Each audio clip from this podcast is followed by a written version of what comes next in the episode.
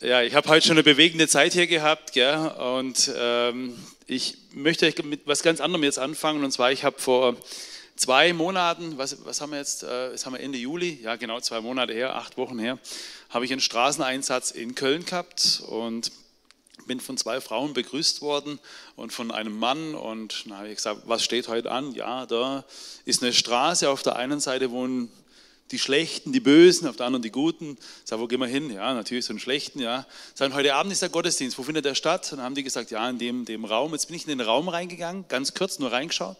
Jetzt haben die gedacht, ich bin da drinnen in dem Raum. Ja. In Wirklichkeit drehte ich um und stand hinter den zwei Damen.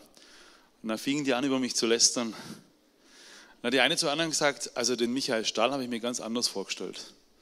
Da sagt die andere, ja wie? Ja, der ist so ganz schön mobbelig. Ja. Und in dem Moment, wo sie das ausspricht, sie hat mobbelig gesagt und, und, und sieht mich mit dem rechten Auge, ui, hast du das gehört? Ich habe es gehört. Es ist die Wahrheit, habe ich gesagt. Aber nächstes Mal sagst du es mir persönlich. Jetzt habe ich dann meinen Straßeneinsatz gemacht, dann bin ich von der Gemeindeleitung zum Essen eingeladen worden. Ich habe nichts gegessen. Ich habe nur Wasser getrunken. Und dann hat es drei, vier Tage so an mir genagt. Ich weiß nicht, hat Gott zu mir gesprochen? Ja, war es Eitelkeit? War es Stolz? Ich weiß es nicht. Auf jeden Fall habe ich beschlossen, so kann es nicht weitergehen. Ja, ich habe dann alle Süßigkeiten weggelassen, mache seitdem jeden Tag Sport, ähm, Kohlenhydrate abends nicht mehr. Und jetzt habe ich über sieben Kilo weg. Morgen, übermorgen müssten es acht Kilo sein. Und so habe ich gelernt, Wahrheit macht frei von acht Kilo. Ja, so. Also werde ich heute über Wahrheit sprechen. Ist es meine Uhr, die da abläuft, oder? Ihr seid so goldig, echt. Habt ihr das mit dem Heiligen Geist abgesprochen, oder? Ja? Okay, gut. Ja, ist manchmal gefährlich. Man betet um den Heiligen Geist und dann sagt man aber, du darfst über alles reden, aber nicht über eine Stunde. Ja? Okay, gut. Ja, gut, äh, ich halte mich im Rahmen heute. Also erstmal freue ich mich, dass ich Freunde hier aus der Schweiz nach vielen, vielen Jahren äh, getroffen habe. Es sind Schweizer heute hier, ja, und, und der Dirk, auch ein Schweizer, ist heute auch da. Und äh, vielen Dank auch für die geniale Zeit, die wir heute schon hatten und für die persönlichen Gespräche, aber auch für das tolle Essen, das ich heute schon hatte. Ich habe nicht zu viel gegessen, ich habe keine Kohlenhydrate gegessen. Also die Tabea kann es bezeugen. Ja. So, ähm, ich möchte über Liebe sprechen. Ich möchte über die Tatsache sprechen, dass es so wichtig ist, die Liebe auszusprechen. Das ist unfassbar wichtig. Und ich habe das lange Zeit in meinem Leben nicht geblickt, eigentlich 37 Jahre. Und es ist mir in den letzten Jahren noch viel, viel mehr bewusst worden, wie wichtig es ist, Liebe auszusprechen. Ich habe ja erwähnt, dass Schweizer da sind. Ich habe vor drei, vier Monaten in der Schweiz gesprochen und nach meinem Vortrag kommt eine Frau zu mir her. Die hat mir erzählt, dass in dieser Woche, hat sie gesagt, hat man bei uns ein 17-jähriges Mädchen zu Grabe getragen. Und ähm, das muss wohl sehr schnell gegangen sein. Das Mädel hat gar nicht richtig gewusst, dass sie krank ist. Ähm, aber in diesen paar Wochen, die sie hatte, hat man mir erzählt, hat sie so ziemlich jeden Gottesdienst aufgesaugt. Und als dann die Beerdigung war von dem Mädchen, hat ihre Schwester Folgendes gesagt. Hätte ich gewusst, dass du sterben musst, jeden Tag hätte ich dir gesagt, wie lieb ich dich habe. Jeden Tag. Wenn ich heute die Menschen frage, sprichst du der Generation davor oder danach Liebe aus, deinen Eltern, deinen Kindern oder auch deinen Geschwistern. Ich habe das heute auch ganz kurz zum Selbstverteidigungstraining erzählt. Ich habe übrigens keine Kampftechniken gezeigt. Ja. Für mich ist viel interessanter, was kann ich tun, um mich nicht zu schlagen und auch zu wissen, wo Gewalt herkommt. Aber ich habe die Leute denen auch heute ganz kurz erzählt, wenn ich in Gemeinden unterwegs bin, so sonntags, dann erlebe ich ganz, ganz oft, dass man die Geschwister im Glauben in den Arm nimmt. Bussi links und Bussi rechts. Und wenn ich frage, du, machst du das mit deinen biologischen Geschwistern auch noch? Und da kann ich euch eins sagen, zu 70, 80 Prozent, manchmal auch noch mehr, kommt Schweigen oder Entsetzen. Wir streiten miteinander. Wir reden nichts mehr miteinander. Und Paulus sagt, wir können dir behaupten, den unsichtbaren Gott zu lieben, wenn jene, die ihr seht, nicht liebt. Und deswegen ist mir Psalm 90 so wichtig geworden. Lehre uns zu bedenken, dass wir sterben müssen, auf dass wir endlich klug werden. Ich habe in den letzten Jahren, in den letzten sechs, sieben Jahren viele Menschen verloren, ganz viele Menschen. Und ähm, immer wenn ein Mensch dann starb, der mir an meinem Herzen war oder auch irgendwo so beiläufig kannte, habe ich mich gefragt, habe ich diesen Menschen geehrt? Es waren vielmehr auch die Dinge, die ich nicht getan habe. Habe ich diesen Menschen in den Arm genommen? Habe ich die Liebe ausgesprochen? Habe ich das überhaupt gemacht? Und im letzten November ist von einer, von einer Trainerin von mir ist der Freund gestorben mit 27 Jahren. Einfach so, einfach so. Plötzlicher Herzstillstand, einfach so. Mitten beim Autofahren. Und dann habe ich auf seine Facebook-Seite geschaut und da haben massenhaft Leute geschrieben. Wir wollten dir noch sagen, dass wir dich lieb haben. Warum nicht davor? Warum nicht einfach davor?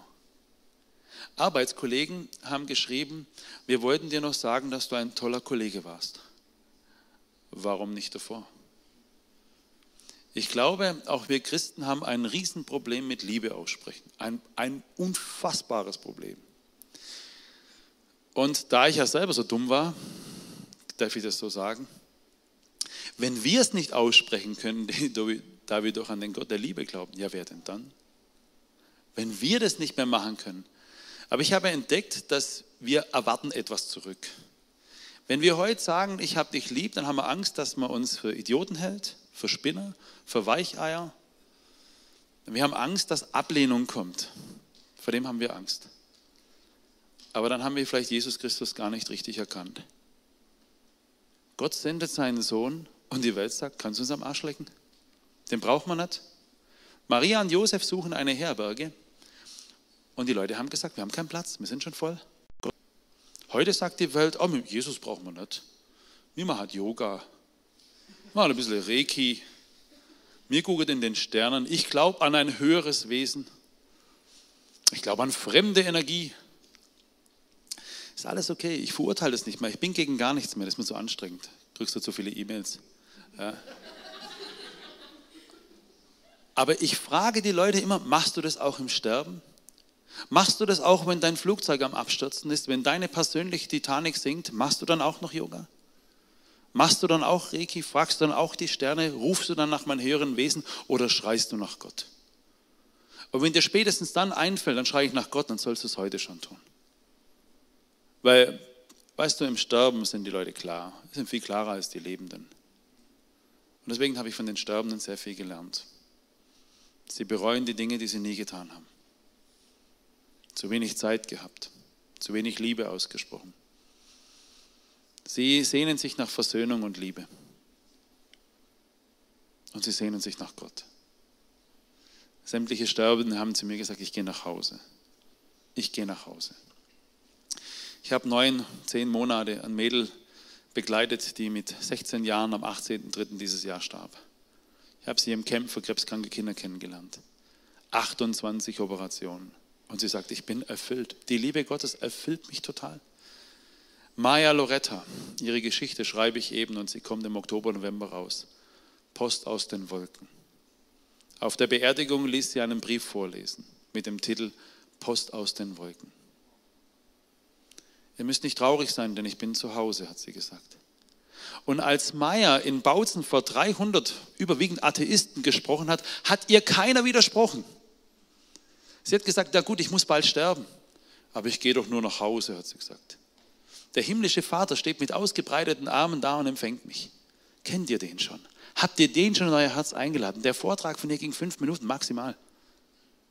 Und kein theologischer zu Tode Diskutierer war da ist es anstrengend, die ganzen Diskussionen, warum machen die Evangelischen das so, die Freikirchler so und die Katholischen so. Es macht mich einfach nur noch müde. Es ist mir so anstrengend, kommt nichts dabei raus. Jesus hat nie gesagt, dass wir andere Menschen überzeugen sollten und dass wir sie verändern sollten. Wisst ihr, was er gesagt hat? Liebt einander. Habt einander lieb. Und diese Liebe hat Maya gelebt. Keiner hat ihr widersprochen, weil jeder hat gewusst, sie hat recht. Sie ist jetzt zu Hause. Sie kommt nicht als ägyptischer Wandervogel zurück oder als Schmetterling. Sie ist zu Hause, die Sehnsucht aller Menschen. Und zu Hause ist der Ort, wo man geliebt ist. Sie braucht kein höheres Wesen, denn wir haben alle Sehnsucht nach Nähe. Und wenn Menschen uns wehgetan haben, dann versuchen wir, Nähe zu unterdrücken. Wir flüchten in Alkohol, sitzen vor dem Computer, vor der Playstation, vor dem ganzen Wahnsinn stundenlang. Und in Wirklichkeit haben wir Sehnsucht nach gesunden Beziehungen. So einfach ist es. Jesus wurde mal gefragt, Meister, was kann ich tun, um ewiges Leben zu haben? Wie steht im Gesetz geschrieben? Du sollst den Herrn, deinen Gott, lieben. Von ganzem Herzen, mit all deinem Verstand. Und deinen Nächsten wie dich selber. Tue das, so wirst du leben. Hast du dich lieb? Liebst du die Menschen um dich herum? Wisst ihr, früher habe ich in meinen Vorträgen oft Gott gebeten, dass er mir einen super Vortrag schenkt, dass die Leute begeistert sind. Damit ist Schluss. Hilf mir, die Menschen zu lieben. Wo es mir schwerfällt, hilf mir bitte. Tue das, so wirst du leben. Weißt du, wenn du die Menschen lieb hast, gehst du ganz anders mit ihnen um. Eine gute Predigt zu haben, einen guten Vortrag zu haben, ist egoistisch. Habt einander lieb und sprecht es wieder aus. Lehre uns zu bedenken, dass wir sterben müssen, auf dass wir endlich klug werden. In meinem Herzen war euch heute eine Geschichte zu erzählen, die habe ich schon 5000 Mal erzählt. Manchmal habe ich gar keine Lust mehr, sie zu erzählen. Aber heute habe ich gemerkt, Gott drängt mich dazu. Du musst die Geschichte erzählen. Es ist die Geschichte von Julian, die sich vor dreieinhalb Jahren ereignet hat. Viele Männer, viele Frauen, die ihren Wert nicht kennen. Ja, oh, man muss ständig Erfolg haben. Erfolg, Erfolg, Erfolg, damit die Welt dich lobt. Es geht nämlich um zwei Dinge. Du bist ein toller Kerl, ein tolles Mädel und ich habe dich lieb. Das, das ist unsere Sehnsucht. Und wenn die ausbleibt bei den Männern, oh, da muss man Bodybuilding machen. Bodybuilding ist super wichtig. Mit Spritzen und Tabletten und Pumpen und Pumpen, Pumpen. Und je mehr du pumpst, je mehr, dass du auch Tabletten und Spritzen nimmst, desto eher sieht man dich ja. Von Weitem wirst du jetzt schon, wirst jetzt schon von Weitem gelobt. Und deswegen sage ich manchmal von Weitem schon, hast du abgenommen? Boah.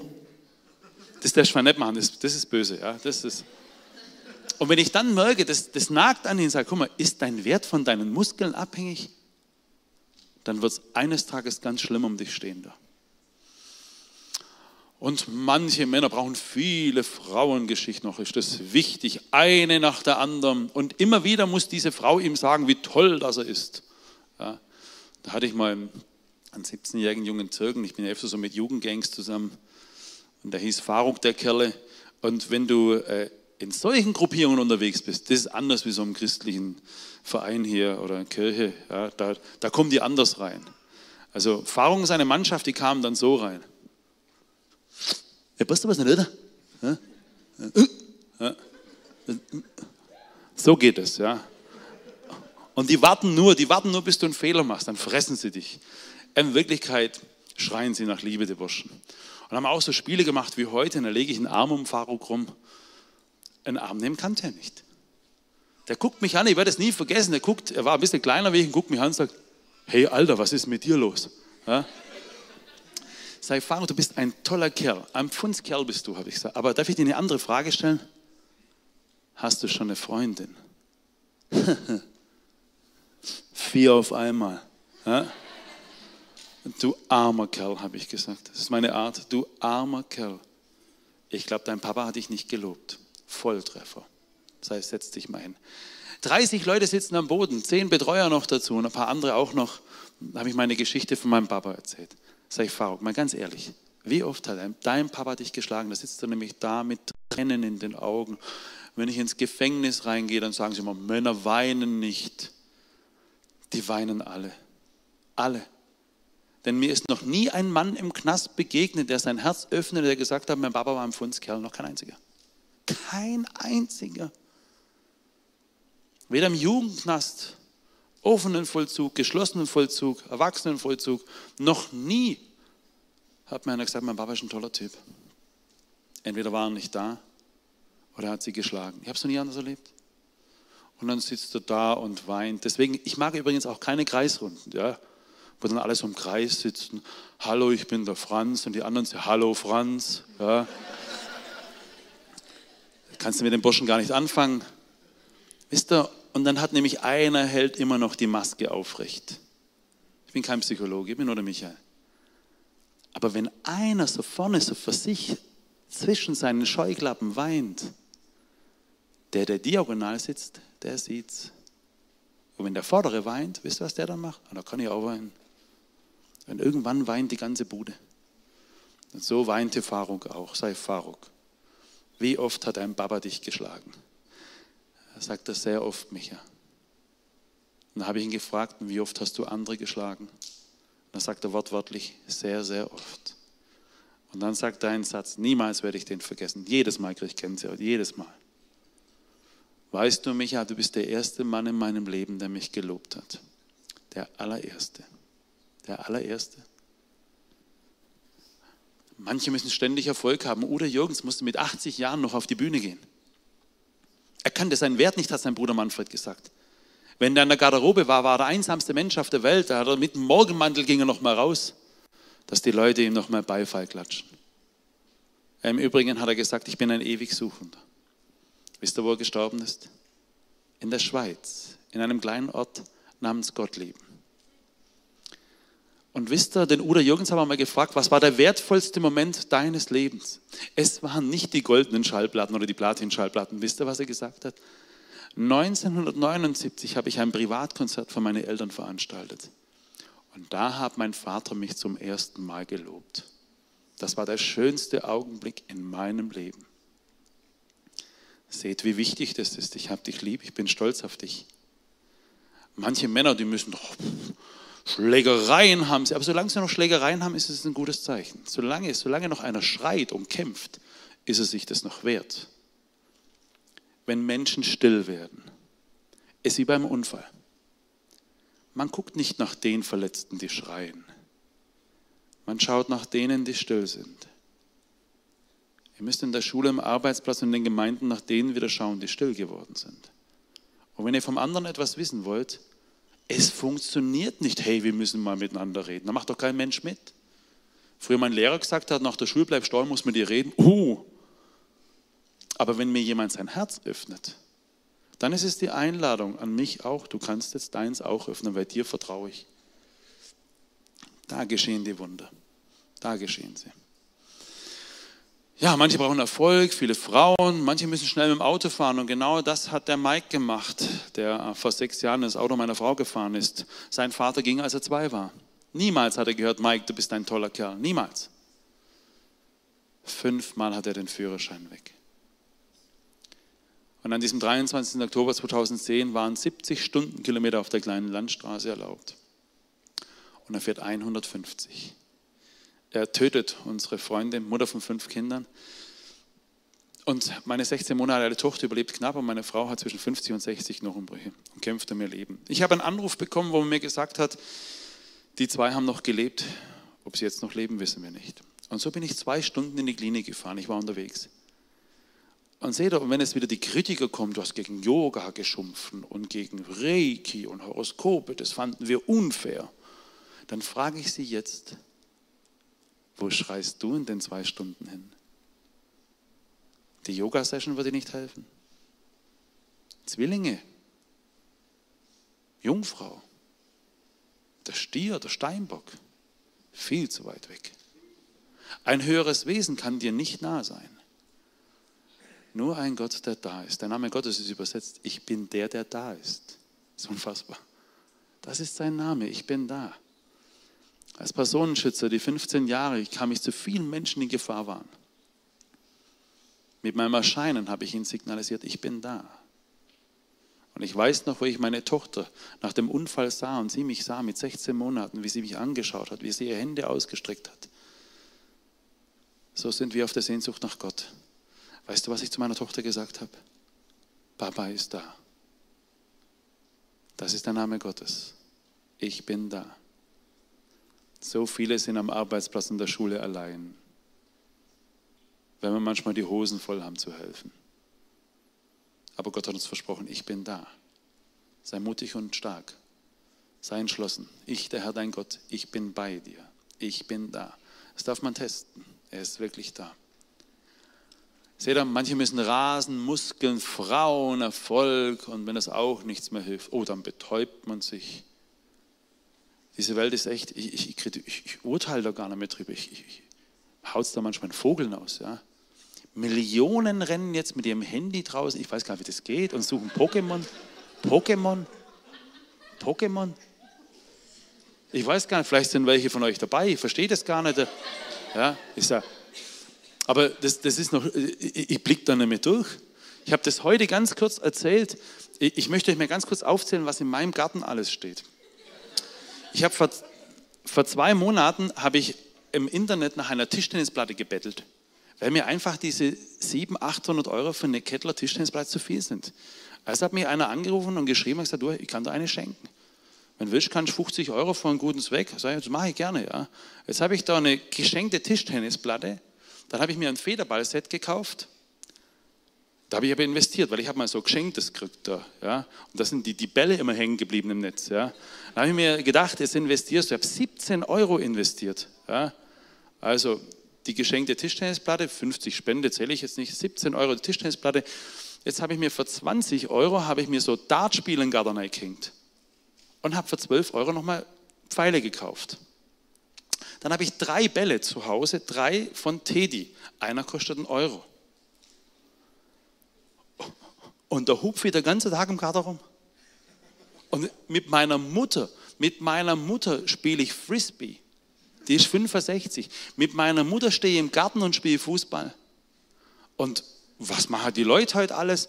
Ich war, als ich meine Buchpräsentation hatte in Dresden, habe ich bei einer Schule drin gesagt, und was spielt ihr so? Jeder zweite Junge streckte und sagt, Landwirtschaftssimulation. Landwirtschaftssimulation?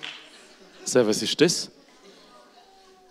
Sage, ein Simulator habe ich doch, wenn das echte nicht mehr da ist. Es gibt doch 270.000 Bauernhöfe in Deutschland. Da brauche ich doch einen Simulator, da muss doch einer dabei sein, oder? Da habe ich gesagt, Mensch, als kleiner Junge, zwei Häuser unten uns, da war ein Bauernhof und der hieß Franz, also war es der Franzenbauer. Ja? Wie oft war ich bei Franzenbauer? Ich bin auf den Kühen gesessen, bin auf Kühen geritten. Ich bin unter Kühe hindurchgekrabbelt. Ja? Meine größte Sorge war, dass die Pipi und Kaka machen. Ja? ja. Punkt für Landwirtschaftssimulator, da pisst dich keiner an. Ja? ja. Und als ich zum ersten Mal Milch holen ging, hat meine Mama mir erzählt von einem physikalischen Experiment von der Zentrifugalkraft. Sagst du, wenn du der Oma Milch holst, du kannst, wenn die Milchkanne, selbst wenn sie voll ist, ohne, ohne Deckel, wenn du sie schlenkerst, die Milch bleibt drin. Das habe ich am ersten Abend probiert. Und ich habe meinem Sohn noch vor kurzem die Stelle gezeigt, wo die Milchkanne dann landete. Ja? Weil meine Mama hat mir verschwiegen, für dieses hochphysikalische Experiment brauchst du einen stabilen Henkel. Ja? Mit Landwirtschaftssimulator kann das sowas auch nicht passieren. Ja? Und da habe ich den 13-Jährigen gefragt, sag mir, aber jetzt fällt mir ein, habe ich gesagt, das Wichtigste fehlt ja bei diesem Landwirtschaftsdingens da. Der Gestank am Bauernhof ohne Gestank am Bildschirm. Er guckte mich an, also mein Sohn war dabei, der ist draußen am Büchertisch und die Hilda, und da sagt er folgendes, ja Micha, das ist auch kein Problem. In meiner Nachbarschaft gibt es ja einen Bauernhof und wenn ich spiele, mache ich das Fenster auf, dann stinkt es bei mir genauso. Vor zwei, drei Jahren habe ich für Welt der Wunder getreten, dann frage ich einen Elfjährigen, spielst du auch Fußball? Sagt er, na klar, jeden Tag, FIFA World Cup. Aber Schuhe binden kann er keine. Und einen Purzelbaum kann er auch nicht mehr. Den kannst du nicht mal auf den Stuhl stellen, hat er Höhenangst. Das hat er wirklich. Und dann, ich besuche manchmal Menschen, denen es nicht gut geht. Wisst ihr warum? Als ich klein war, ich bin in unfassbar Verhältnissen aufgewachsen. Vater Alkoholiker, jeden Morgen in die Kneipe, nie zum Arbeiten gegangen, seit ich lebe. Und es hat uns niemand besucht. Manchmal kamen zwei Frauen vom Jugendamt. Das waren die einzigen zwei Damen, die uns besucht haben. Und die kamen öfters. Ich habe manchmal habe ich schon gedacht, sie sind mit uns verwandt, ja. Und die kamen öfters. Und deswegen, weil ich es kenne, wie das ist, wenn keiner dich besucht, möchte ich Menschen besuchen kommen. Und da habe ich vor, das war letztes Jahr, vor zwei Jahren im April, habe ich Menschen besucht. Und da kam ich, und da war da ein Wohnzimmer, die Wohnzimmertür war so ein Spalt auf. Und da stand einer so im Wohnzimmer drin. Ich hatte zwei Gedanken. Verstopfung oder Durchfall? Ja? Was kann es sonst sein? Und als ich dann im Wohnzimmer näher kam, hat er so gemacht. Ich sage, was machen ihr? Und da lief die Kiste Skispringen im Wohnzimmer. Skispringen im Wohnzimmer? Und wisst ihr was? Vielleicht versteht er mich, ist auch nicht so wichtig. Aber ich muss das tun, was in meinem, das ist, ich halte meine Vorträge von unan nur in bedingungsloser Liebe, ob ihr es hören wollt oder nicht. Ist doch nicht wichtig, was für eine Reaktion das kommt. Aber Hauptsache, ich spüre, dass ich das in Liebe mache. Ich habe früher einmal geguckt, was denken die Leute von mir? Was halten die jetzt von mir? Und dann war es nicht mehr ehrlich. Und ich habe festgestellt, dass unerfüllte Sehnsucht die Menschen krank macht. Und deswegen habe ich in den letzten Jahren viele Kinder und Jugendliche gefragt, sag mal ganz ehrlich, was ist denn deine Sehnsucht? Was würdest du am liebsten mit deinem Papa machen? Mit deinem tollsten Freund? Habe ich die Jungs gefragt. Keiner hat gesagt, vor dem Computer rumsitzen. Kein einzigster, in keinem Land, wo ich war. Egal ob reich oder arm, was immer auch reich und arm ist. Baumhäuser bauen, fischen, klettern am Lagerfeuer sitzen, Fußball spielen, am Drachen steigen lassen, kämpfen, toben, lachen miteinander. Ich habe nie was anderes gehört. Kein einziges Mal hat mir einer gesagt, vor denen Kiste rumhüpfe. Noch nie. Noch nie. Kein einziger. Ich Mädchen frage, ich frage sie seit vielen Jahren, was würdest du mit deiner Oma am liebsten machen, mit deiner Mama oder mit deiner besten Freundin? Zum Shop, wer hat es gesagt? Shoppen gehen. Das ist die Top-Antwort in allen Ländern, zum Shoppen gehen. Also nicht zum Frühshoppen, sondern. Ja. Und die zweite Top-Antwort, Kochen und Kuchen backen. Und die dritte Top-Antwort, alles, was mit Sport und Natur zu tun hat. Das ist die Sehnsucht der Menschen. Und wenn unsere Sehnsucht nicht gestillt wird, dann betäuben wir uns. Wenn heute die Eltern zu mir kommen, sagen, mein Kind, guck bloß nur in die Kisten rein, das heißt, meine eigentliche Sehnsucht wird ja gar nicht gestillt. Die wollen das ja gar nicht machen. Keiner. Keiner will freiwillig sieben, acht Stunden in so einen Quatsch reinschauen. Äh, am 13-Jährigen habe ich vor kurzem gefragt, das war letztes Jahr im August, sage ich, du, was machst du in deiner Freizeit? Ich habe mir ein Haus gebaut. Sag ich, was hast du gemacht? Ein Haus? Ja, weißt in so einem Spiel. Sag ich so. Und jetzt? Ja, Freunde sind es dazugekommen, haben auch Häuser gebaut. Sei Respekt. Und jetzt Siehst du, jetzt haben wir Bäckerei und eine Landwirtschaft haben wir auch schon. Sag, das ist grandios. Sage ich, darf ich dich auch? Später hörte ich, mein Kraft heißt das. Mein Kraft. Ich mache jeden Tag an dieser Teppichstange bei mir im Haus, mache ich Klimmzüge. Da kriegst du Kraft, du. Da brauche ich nicht meine Kraft, ja. ja. Äh, Mann, da kommst du mal an meine Teppichstange, da gebe ich dir deine Kraft, ja. ja. Und habe ihn gefragt, sei, du bist 13 Jahre, ich will dir mal zwei Fragen stellen. Habe ich gesagt, du, du, du, hast jetzt wirklich eine Siedlung gebaut im Internet, ja? Sei, wie sieht es eigentlich mit der eigenen Siedlung aus? Gehst noch mit Jungs auf den Bolzplatz? Guckt er mich an und sagt, da geht doch keiner mehr mit. Sei, und du bist 13 Jahre, da kann man auch so eine Frage stellen. Sag mal, hast du noch nie die Sehnsucht gehabt, mit einem Mädel mal in die Eisdiele zu gehen und ein Bobbel Eis essen? Bobbel, versteht ihr das? Bobbel Eis. Er gibt doch die Zipfelmützen, nicht ein Bobbel da oben. Ein Bobbel. Ja. Wer kennt Bobbel? Ja, logisch. Ja, tu doch nicht so, ja. dann guckt er mich an und sagt, war ein Schwab, ich tät schon gern. Aber ich traue mir nicht. Dann habe ich gesagt, du kleiner Dummbatz, jetzt baust du ja Siedlung im Internet drin, ja. Jetzt baust du dir eine Siedlung im Internet und in deiner Siedlung gibt es so tolle Jungs und so tolle Mädels, ja. Und du hockst vor dem Computer rum den ganzen Tag, ja. Mann, Mann, Mann. Und wisst ihr was? Ich sage es zum zweiten Mal. Das ist deine Sehnsucht. Unerfüllte Sehnsucht macht die Menschen krank. Was ist deine Sehnsucht? Was ist deine Sehnsucht? So, also wir sollten unserer Sehnsucht wieder folgen. Guck mal, meine, und Väter sind übrigens die ersten Helden ihrer Töchter auch. Ich kenne dich doch. Gell? Kennen wir uns, oder? Ja, dich? Nee, er mit dem Bart. Kennen wir uns? Das leckt mich am Arsch, echt. Du bist, wir haben uns ja Jahre nicht gesehen. Schön, dass du da bist. Ich habe dich gleich wieder erkannt. Ist das deiner, oder?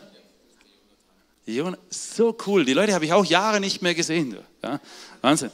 Geil, ich habe Abnummer, sieht man es, oder? Ja, gut. Spaß.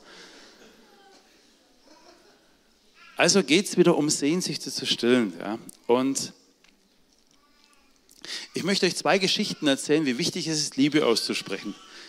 Liebe aussprechen ist mir erst so bewusst geworden, was in der Bibel steht. Wie gesagt, ich bin nicht so theologisch wie manche, ja. Da stehen zwei Verse drin, die hauen mich um. Jesaja 43. Gott sagt, ich habe dich bei deinem Namen gerufen, du bist mein. Du bist kostbar und wertvoll, weil ich dich liebe. Das ist unfassbar. Wir sind wertvoll und kostbar, weil er uns lieb hat. Nicht, weil wir so toll sind, Muskeln und tolle Autos und Erfolg. Nein, das wird alles mal nicht mehr da sein. Alles mal nicht mehr da sein. Einer meiner Kindheitsfußballidole, der Gerd Müller, der hat jeden Titel gewonnen, den man sich vorstellen kann. Jetzt weiß es mal nicht mehr mehr. Er kann sich an die Titel nicht mehr erinnern, hat Alzheimer. Und die Hände, die eines Tages die Pokale in die Höhe streckten, werden eines Tages nicht mehr da sein. Die Pokale werden auch mal nicht mehr da sein. Aber wir sind kostbar und wertvoll, weil Gott uns liebt, nicht wegen den Erfolgen an unserer Leistung. Und das Spannende ist dann für mich, Jesus fragt den Petrus, hast du mich lieb? Das ist für mich unfassbar. Er weiß es doch, warum fragt er überhaupt? Wisst ihr warum? Weil ein Vater und eine Mutter es brauchen, es von ihren Kindern zu hören. So frage ich meine Siebenjährige ab und zu, hast du den Papa lieb? Ich weiß es doch, warum mache ich das überhaupt? Weil ich es brauche. Ich zweifle nicht daran, aber ich brauche es. Und wenn Jesus es braucht und ich, brauchen wir es alle. Ihr Väter seid die ersten Helden eurer Söhne und Töchter. Deswegen führt ihr eure Töchter zum Altar. Ich bin der erste Bodyguard, der erste Beschützer, der erste Mann, der sie lieb hat. Ein Liebhaber. Und selbst da musst du schon in dieser kranken, bescheuerten Welt aufpassen, was du sagst und wie du sagst, weil sie kranke Gedanken in ihrem Köpfchen haben. Er ist der Liebhaber. Er ist derjenige, der sie lieb hat. Ist doch logisch. Und wehe, das Lob bleibt aus dieses Liebhabers. Sie werden rauchen und saufen und Schlägereien haben und sie brauchen ständig Erfolg. Wenn du weißt, wie wertvoll das du bist, wirst du ganz wertvoll mit dir umgehen. Und je mehr dein Vater dir sagt, du bist meine Prinzessin, desto mehr wirst du dich so benehmen. Und wenn du es von der Welt nicht mehr hörst, wirst du eine unfassbare Sehnsucht haben. Mein, meine Tochter kam vor zwei, drei Jahren mal zu mir her, hat einen weißen Vorhang auf dem Kopf gehabt, da war sie vier, fünf Jahre. Und dann kam sie zu mir und gesagt, du Papa, gefall ich dir? Jetzt stelle ich mir die Frage, was wäre, wenn ich gar nicht da gewesen wäre? Wenn ich jetzt gesagt oh, lass mir jetzt in Ruhe mit dem Blödsinn da. Was würde das kaputt machen? Ich habe gesagt, Schatz, du bist wunderschön, du bist meine Prinzessin. Aber was machst du? Da wurde sie ganz ernst und gesagt, Papa, heute heirate ich. Sag ich, wen? Dich. Und ihr Väter, ich wünsche euch, dass nie der Tag kommt, wo eure Töchter euch insgeheim nicht mehr heiraten wollen. Ich wünsche, dass es immer so bleibt. Und alle Frauen hier, ehrt eure Väter und Mütter, egal wie sie waren. Alle Männer hier, ehrt eure Väter und Mütter, egal wie sie waren. Denn von einem von beiden, von beiden habt ihr sehr viel. Wenn ihr irgendetwas von ihnen ablehnt, lehnt er immer etwas von euch ab. Und deswegen hat Jesus Gott uns gesagt, ehre deine Eltern. Und da steht drin, dann soll es dir gut gehen. Ich habe immer gedacht, das ist so ein Versprechen. Wenn du das machst, dann verspreche ich dir auch was. Nein, das ist die logische Konsequenz. Es ist die logische Konsequenz. Ich möchte euch zwei Dinge erzählen, die ich vor kurzem oder ja, vor dreieinhalb Jahren erlebt habe. Die eine Geschichte, die ich so oft schon erzählt habe, sie muss raus. Vor dreieinhalb Jahren kam ein junger Mann, 18 Jahren, Bodybuilding hat er gemacht. Es war ein christlicher Vortrag, Männerfestsport. Da kam er an meinen Stand und hat gesagt, du hast gesagt, jeder Mensch hat Sehnsucht nach Mama und Papa. Und er sagte, ich nicht, mit meinen Eltern bin ich fertig. Dann habe ich gesagt, Julian, hör mal zu. Ich erzähle die Geschichte in Kurzversion. Niemand ist mit seinen Eltern fertig. Weißt du, habe ich gesagt, die Nasenspitze hast bestimmt von deinem Papa. Die langen Ohrläppchen bestimmt von deinem Papa dein Bauchnäbele von deinem Papa. Die linke Arschbacke, vielleicht sogar die rechte auch, von deinem Papa. Ein bestimmtes Teil, auf jeden Fall von deinem Papa. Und bei deiner Mama bist du deinem Herzen gelegen. Das Erste, was du hörtest, sind zwei Dinge, ihr Herzschlag und ihre Stimme. Ab der 14. Schwangerschaftswoche. Mit dieser Frau ist man niemals fertig. Nie. Da kannst du schreien und toben, was du willst, selbst wenn du sie noch nie gesehen hast. Und selbst wenn sie die schlimmste Mutter auf der Welt war für dich. Mit diesen beiden Menschen bist du niemals fertig, niemals. Aber wenn du sagst, du bist fertig, ich glaube, du bist auch fertig. Ich glaube, wenn du denen keine Liebe aussprechen kannst, ich glaube, du hast dich auch nicht lieb. Und ich glaube, wenn du sagst, mit denen habe ich gebrochen, vielleicht ist etwas in dir zerbrochen. Und er fing er an zu weinen. Der große, starke mit Butterbuilding ja, fing an zu weinen habe ich gesagt, der Tag ist noch nicht zu Ende, es ist 23 Uhr. Geh nach Hause und bring es in Ordnung. Um 1.36 Uhr, zweieinhalb Stunden nach unserem Gespräch, kam diese E-Mail. Ich habe sie original abgedruckt mit allen Rechtschreibfehlern. Der Verlag hat mich gefragt, so können wir doch das nicht lassen, das müssen wir doch rausmachen. Sage, nein, das ist er. Er ist es mit all seinen Fehlern. Da wird nichts korrigiert, gar nichts, und wenn es kein Mensch versteht. Aber es ist die Wahrheit und die bleibt so. Ich sehe, das ist spannend, mit mir Bücher zu schreiben, ja. Und ich möchte euch nur zwei, drei Sätze daraus vorlesen, aber ich kenne ja den Brief auswendig. Er ging nach Hause, er schreibt, ich habe durchgehend geweint. Es war Samstagabend. Ich stürmte ins Schlafzimmer meiner Eltern, denn sie schliefen schon. Ich machte das Licht an. Das müsst ihr euch vorstellen. Es steht ein Bär von Mann im Schlafzimmer drin. Ja. Hat seit Jahren mit seinen Eltern keinen Ton gesprochen. Nur das Guten Morgen, was weiß ich, was ist Post da, sonst nichts. Und da steht er weinend im Schlafzimmer. Die Eltern wachen auf und sitzen verstrubelt im Bett. Verstrubelt? Versteht ihr, oder? Ja. Und das Erste, was der Vater fragte, war, hast du einen Unfall, Kid? Der Sohn sagt, nein. Ich möchte euch zum ersten Mal in meinem Leben sagen, wie lieb ich euch habe. Die zweite Frage des Vaters war, nimmst du jetzt auch Drogen? Er sagt, nein. Ich lese euch vor. Ich habe euch lieb. Zuerst haben beide gelacht. Ich habe gesagt, nein, wirklich. Ich liebe euch. Und ich bin in vielen Dingen schuldig geworden. Ich bitte euch um Vergebung. Als sie gemerkt haben, was ich will, sprachen sie mir Liebe aus. Und sie haben mich gefragt, ob ich ihnen auch vergeben kann. Ich habe ja gesagt. Und es steht hier ein Satz, da habe ich nicht nur einmal geweint, die ersten ein, zwei Jahre, habe ich öfters geweint. Erinnern wir uns, ich bin fertig mit meinen Eltern, ich hasse sie.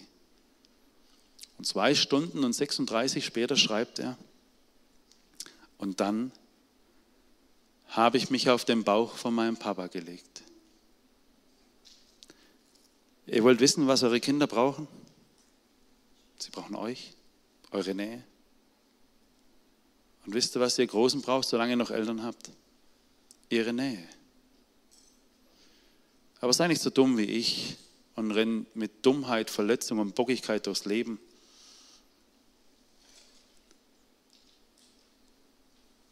Ich bin der festen Überzeugung, dass wir alle Nähe brauchen. Alle. Ich habe Leute gehabt, die haben zu mir gesagt, Herr Stahl, Sie wollen doch nicht erwachsenen Menschen erzählen, dass sie auf dem Bauch ihrer Eltern sind. Na klar, sage ich das. Na klar. Ich glaube, die brauchen gar keine Tabletten. Ich glaube, wir brauchen diese ganzen Drogen, brauchen wir gar nicht. Ich glaube, dass hier in, in einer gesunden Nähe wir heil werden.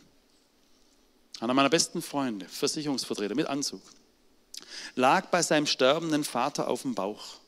Jahrelang hat er keinen Kontakt mit ihm gehabt. Ich gesagt, Udo, mach Frieden, sag ihm, dass du ihn lieb hast. Und eines Tages rief er mich an und gesagt, heute wird mein Papa sterben.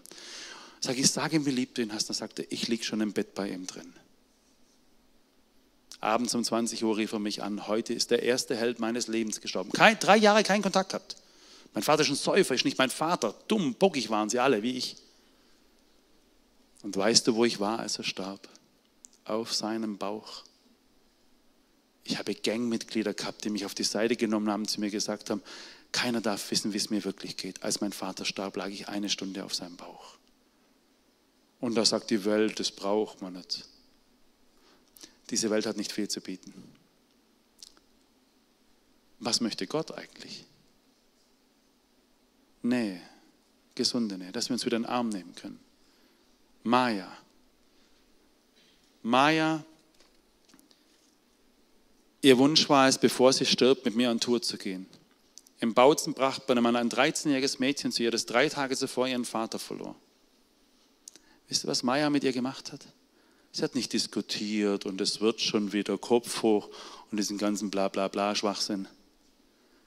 Eine Stunde hat sie sie gehalten. Eine Stunde, es war ein Kino im Bautzen. Sie hielt sie. Viel mehr wert als unsere ganzen Phrasen, die die Leute eh nicht mehr, aber sie spüren. Sie spüren Nähe und Halt. Das hat, das hat Julian auch gespürt. Alle Worte waren es nicht mehr wichtig. Ich lese euch zu Ende. Ich habe keine Ahnung, was jetzt passiert ist. Ich habe meinen Papa, meine Mama zum ersten Mal weinen sehen. Ich weiß auch nicht, ob es morgen so weitergeht. Ich sah meine Eltern zum ersten Mal weinen und sie hatten nur noch feuchte Augen. Ich danke dir, dass du Zeit für mich genommen hast. Und du darfst eines noch wissen. Durch dich hat Gott mein Leben gerettet, denn ich war mehrfach kurz davor, mir das Leben zu nehmen. Er liegt bei seinem Papa auf dem Bauch und den Rest der Nacht im Gräbele. Im Gräbele, weißt du, was das ist? Das war seine Heilung, keine Tabletten. Und dass man sich Liebe ausgesprochen hat. Und das kriegt man nämlich hin. Und wir Christen, sind wir nicht Bärs. Wir sind kein Haar besser wie die anderen. Kein Haar besser. Ich weiß nicht, dass wir uns vom Teufel so einlullen lassen. Ja? Liebe, Gott ist Liebe. Der ganze Himmel ist erfüllt von Liebe. Wenn wir diese Liebe hier aussprechen und leben, ist der Himmel auf Erden hier. Deswegen will der Teufel, dass wir es nicht aussprechen. Der hat Angst vor diesem Satz, vor diesem ehrlichen Satz. Nicht vor dem, hey, ich liebe dich und so. Vor diesem ehrlichen, ich liebe dich, ich habe dich lieb. Also wenn die Jungen nach Hause kommen, werden sie gefragt, sag mal, bist du wahnsinnig, nimmst du Drogen? Aber ich habe noch eine andere Geschichte erlebt mit einem über 80-Jährigen, 85-Jährigen. Stuttgart-Degerloch, Männerfesper. Warum gibt es eigentlich kein Frauenfesper? Oder mal ein Männerfrühstück? Immer Frauenfrühstück und Männerfesper. Egal. Da kam ein 85-jähriger Mann zu mir und hat gesagt, dein Vortrag hat viele mir bewegt und das mache ich jetzt bei meinen Enkelkindern alles besser. Sage ich, hast du nicht jemanden vergessen? Guckt er mich an und sagt, auf Schwäbisch, ja, meinst du der Alfons? Sag ich, wer ist der Alfons? Ja, sagt er mal, pur. Sage ich, na, ja, freilich. Ja, aber der ist ja schon 63. Ja, das ist doch wurscht. Aber du hast ihn doch lieb. Herr Freile. Hast du ihm das schon einmal gesagt? Neu. Ja, wenn er jetzt sterben würde, der jetzt da wehtun. Herr Freile.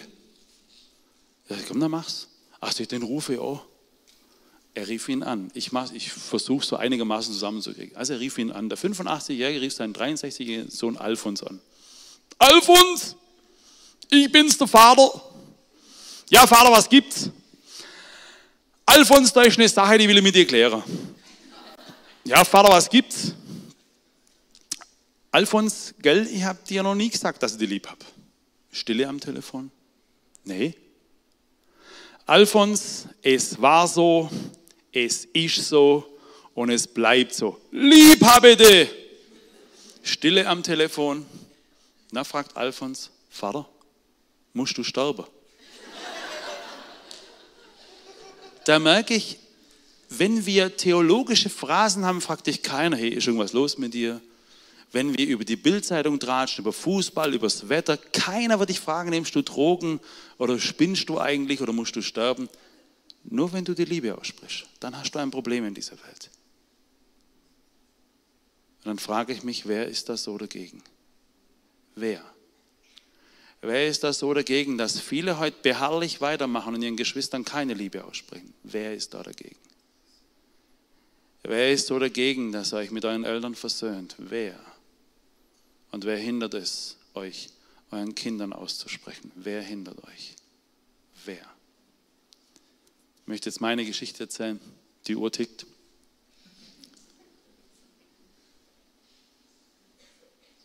Wie oft habe ich von meinem Vater gehört, du bist nichts und du kannst nichts. Wisst ihr, dass diese Worte eine unfassbare Macht haben? Aber wisst ihr auch, dass wenn wir Liebe nie hören, und ich bin stolz auf dich, dass es auch Macht hat. Das hat ja auch Macht, wenn wir nichts miteinander reden. Wisst ihr, was die meisten Frauen machen? In Schulklassen, in Firmen drin, auch in Gemeinden. Sie reden nichts mehr miteinander. Das ist das Schlimmste, das man einem Menschen antun kann. Ich kenne Frauen, die zerbrechen, weil man beschlossen hat, mit ihr redet man nichts mehr. Das ist unfassbar. was Menschen sich antun. In jeder Klasse gibt es ein, zwei Jungs, die werden gequält, bis sie nicht mehr können. Und niemand wird gequält, weil er groß, klein, dick oder dünn ist. Kein Mensch.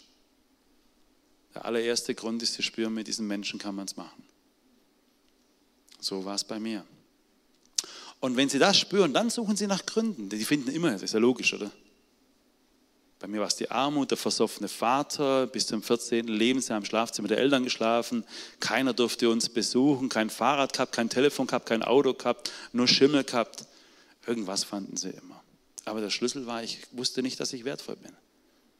Und so kam ich in die Schule. Und so unfassbar. Da kannst du zehnmal die Schule wechseln. Selbst an der elften Schule werden sie spüren, mit dir kann man es machen. Sie spüren es. Der Schlüssel ist, dass du weißt, dass du wertvoll bist. Was sind deine Sehnsüchte überhaupt? Steigst du noch auf Bäume? Spielst du noch mit den Jungs auf dem Bolzplatz? Dürfen Jungs überhaupt noch raufen oder müssen sie alles ausdiskutieren heutzutage? Dürfen sie das überhaupt noch? Dürfen sie einfach auch mal weinen und wie viele Eltern rufen uns an, sagen, wir raten unserem Kind, wenn es gemobbt wird, sei stark. Ja, was heißt das? Ich habe gar keine Ahnung, was heißt das überhaupt? Darf ich nicht mehr weinen, darf ich nicht mehr klagen, ich kenne mich da gar nicht aus. Was heißt, du musst stark sein? Ja, was ist das? Wisst ihr, was für mich stark ist? Wenn ich sage, jawohl, ich bin schwach. Jawohl, ich habe einen Fehler gemacht. Hier stehe ich. Kann nicht anders. Ja, ich weine. Ja, ich weine auch ab und zu. Ja, mein Leben, obwohl ich Jesus habe, ist mein Leben in vielen Punkten noch gar nicht in Ordnung.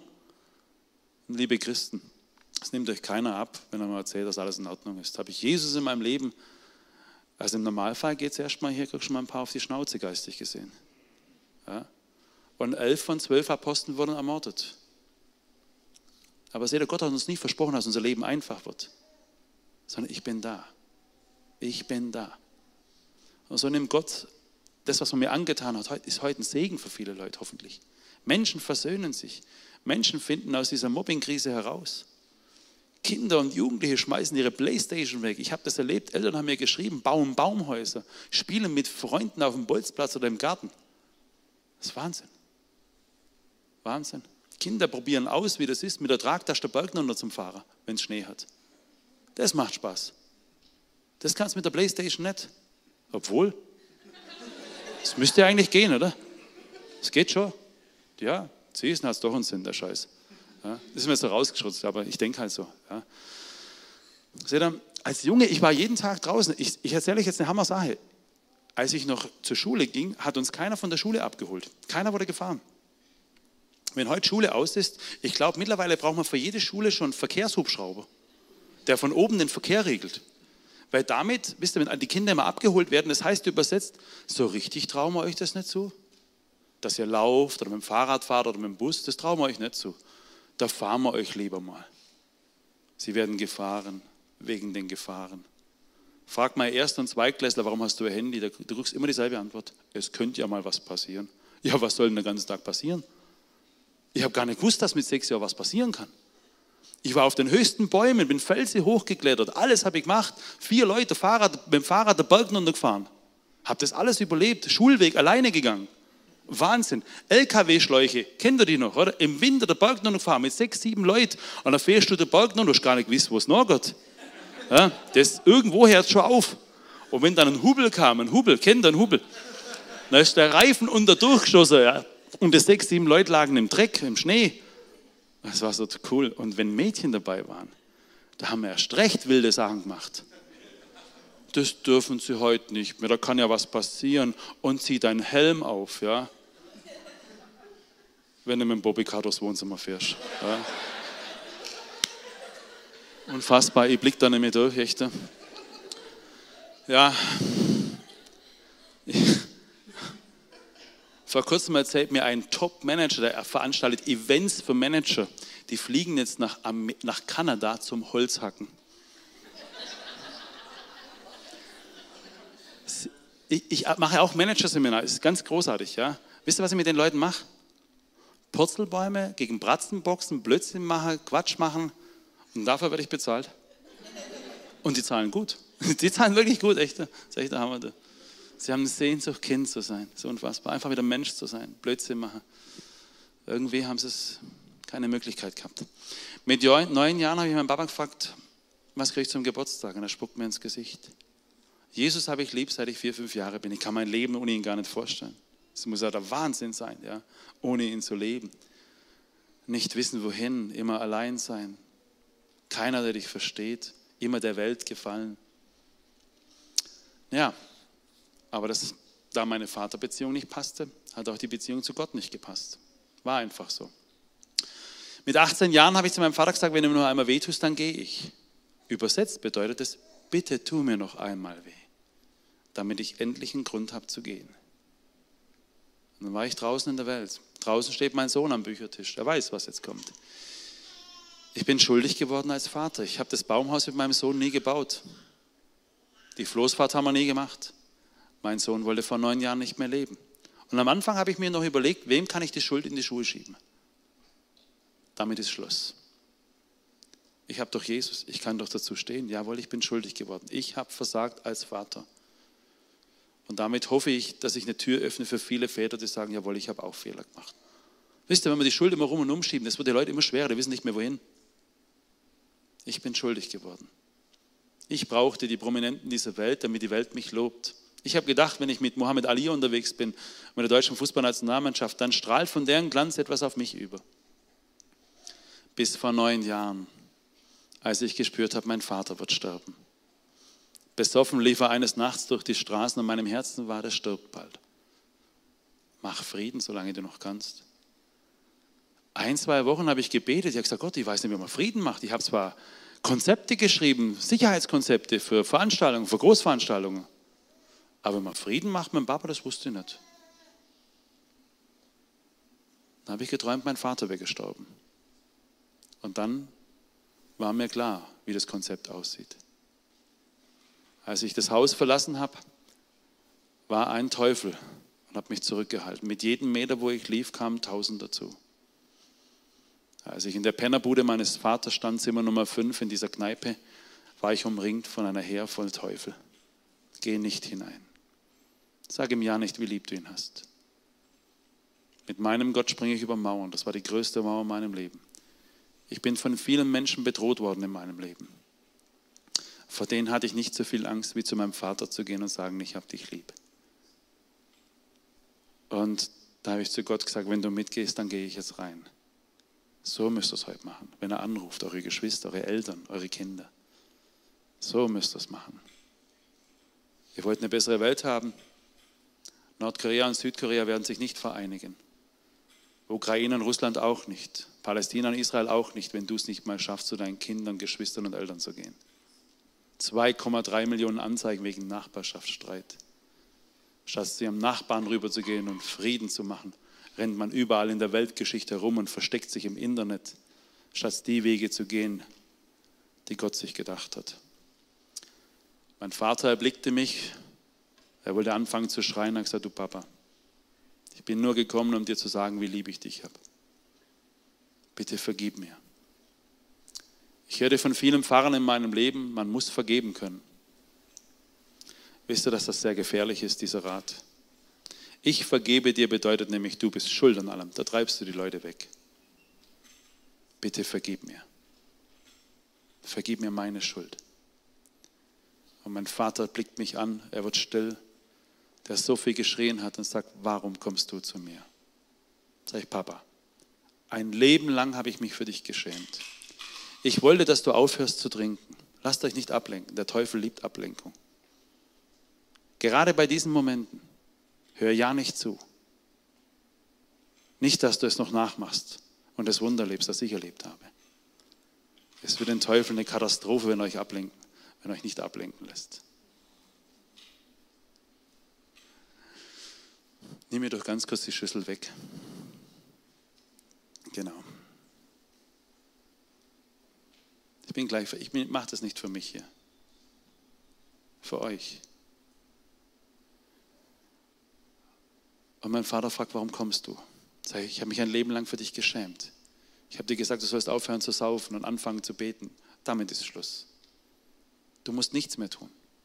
Und egal, was du machst. Ich habe dich, habe ich lieb. Und vergib mir bitte meine Schuld. Deine ist mir nicht mehr wichtig, aber vergib mir meine. kommt mein Vater nach 37 Jahren her, packt mich am rechten Oberarm und sagt, Bub, immer habe ich dich lieb gehabt. Verzeih mir, ich konnte es dir nie zeigen. Von diesem Tag an wurde ich Sohn. Von diesem Tag an habe ich einen Papa gehabt. Von diesem Tag an wusste ich, was es bedeutet, Vater zu sein und einen himmlischen Papa zu haben. Wir wurden Freunde. Und als Vater sollte man nicht nur Freund sein, sondern auch Vater. Vergesst das nicht, dieses ganze Kumpelgehabe. Und Jesus ist mein bester Kumpel, das ist alles toll.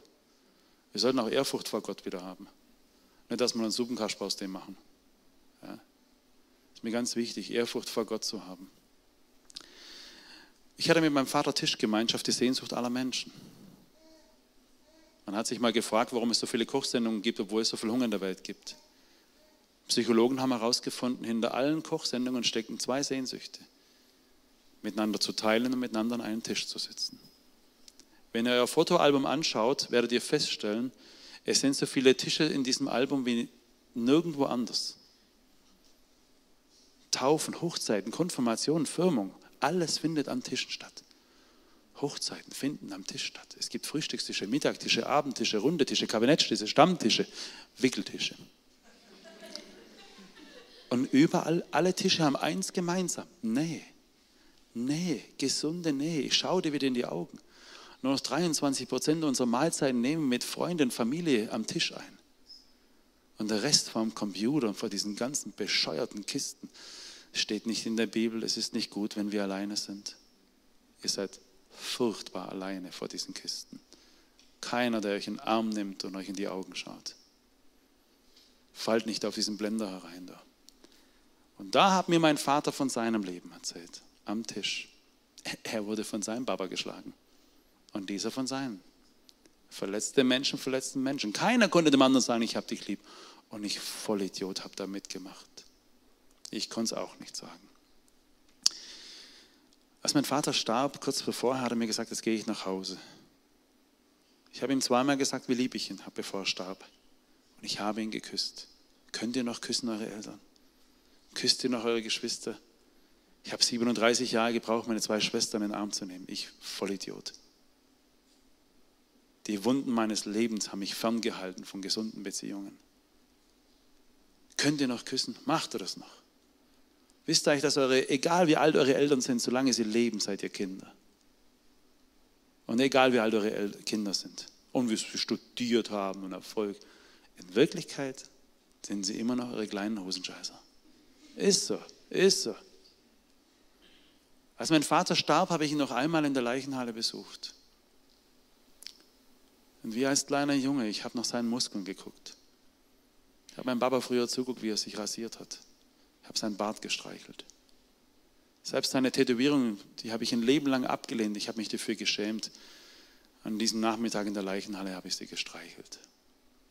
Alles, was mir fremd war und zuwider, ist heil geworden. Und fing ich an zu lieben. Habt einander lieb. Ein neues Gebot gebe ich euch. Liebt einander. Und so sind vier Dinge am Schluss geblieben. Die Vergebung Gottes durch seinen Sohn. Vergib dir selber. Vergib allen Menschen, die dir wehgetan haben. Ich habe dem Unfallverursacher meiner Frau vergeben, ich bin frei. Der hat mich gefragt, warum machst du das? Du hast einen Menschen getötet und zwar über zwei Familien so viel Leid gebracht. Und damit ist Schluss. Wenn ich anfange, wütend zu sein und dich zu hassen, werde ich noch viel mehr zerstören. Du bist frei. Ich bete für dich. Leute, das soll aufhören, oder? Ich bin gleich fertig. Bittet um Vergebung. Ihr werdet keinen einzigen Menschen wegtreiben, den ihr um Vergebung bittet. Keinen einzigen, ich garantiere es euch. So müsst ihr es machen. Und wisst ihr, was in allen vier Arten der Vergebung enthalten ist? Ob Gottes Vergebung dir selber, der Welt und um Vergebung bitten. Freundschaft.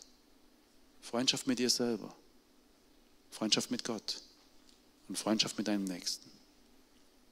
So ist deinen Nächsten lieben wie dich selbst und den Herrn deinen Gott. Tue das, so wirst du leben. Und der Teufel wird jetzt alles tun, alles, damit er heute nicht die Liebe ausspricht. Er ist gewaltig. Aber wie hat Nick Wojcic gesagt? Der Mann ohne Arme und Beine, ich war am Mittwoch mit ihm unterwegs. Der Teufel hat in meinem Leben lang gesagt, du bist nichts und du kannst nichts. Niemals wirst du etwas erreichen. Aber er hat gespürt, dass Gott auf seine Schultern klopft und ihm auch was zu sagen hat. Und dann ist er irgendwann mal zum Teufel und hat gemacht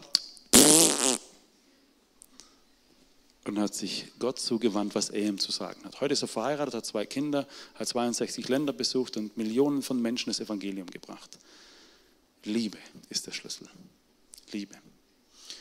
Und jetzt möchte ich euch zum Schluss, weil ich weiß, dass viele hier geweint haben, davon da vorne sieht man das, möchte ich euch noch eine kleine Geschichte zum Lachen erzählen. Vielleicht schaffe ich es in 1,46.